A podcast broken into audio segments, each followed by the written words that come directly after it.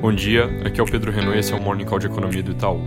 Destaque hoje no exterior é a divulgação de mais PMIs, que são aqueles índices de atividade econômica que costumam ser um dos primeiros dados tradicionais a serem publicados sobre o mês que se encerra. Na China já tinha vindo um número bom na pesquisa que o próprio governo faz, que foi divulgado no fim da semana passada, mas agora o PMI Caixin, que é uma outra pesquisa ali que tem um peso maior no setor exportador, saiu mostrando alta forte da indústria no mês de julho e isso está impulsionando mercados lá fora. Na Europa também vieram números melhores que apontaram nas prévias, teve alta na maior parte dos países para níveis acima de 50, que é o patamar que indica neutralidade. Por outro lado, nos Estados Unidos, o Congresso começa essa semana parecendo ainda estar tá longe de um acordo sobre o novo pacote de gastos para estimular a economia e como eles entram em recesso nesse fim de semana, a atenção dos mercados nos próximos dias deve ficar bem concentrada sobre a evolução ou não de um possível acordo. Falando rapidamente sobre Covid, novos casos na Espanha continuam recuando sem terem se espalhado para outros vizinhos.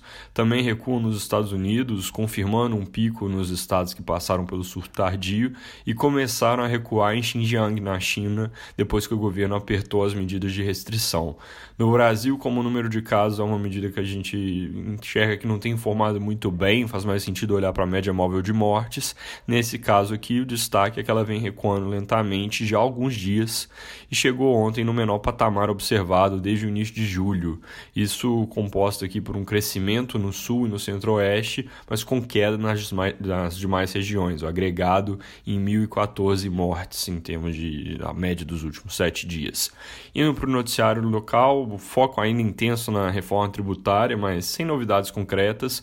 O Estadão afirma que o presidente Bolsonaro deu aval para a equipe econômica para discutir o imposto sobre transações eletrônicas com o Congresso, mas o tema segue complicado e ao longo do fim de semana, o Rodrigo Maia reforçou mais uma vez que é contra esse tipo de tributação. Também nos últimos dias, mais pressão de certas áreas do governo para mais gastos no ano que vem, como investimento fora do teto e ampliação de programas sociais. Esse é um assunto gasto aqui que ficou meio de lado recentemente por causa da reforma tributária, mas é bem importante acompanhar como vai evoluir. Essa semana o judiciário volta do recesso e a pauta dos tribunais superiores é uma que pode voltar a causar ruído com o executivo. Tem inquérito das fake news no STF, processo sobre o senador Flávio Bolsonaro e também ações de cassação de chapa no TSE.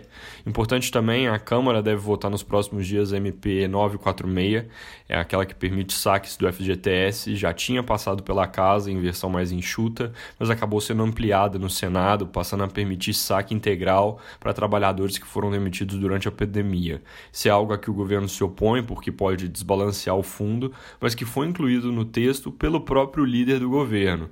Então agora o projeto volta para a Câmara para aprovação final, e aí, segundo os jornais, há uma certa irritação entre os deputados com essa postura dúbia do governo, como já aconteceu em outras ocasiões, e aí com isso o valor reporta que a MP deve ser aprovada com essa ampliação, e aí a Câmara deixaria o eventual custo político de um veto para o próprio presidente.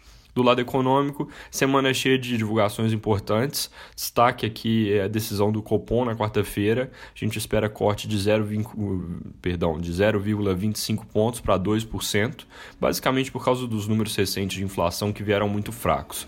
Fora Selic, os destaques são produção industrial amanhã, desemprego na quinta e PCA na sexta. É isso por hoje. Bom dia e boa semana.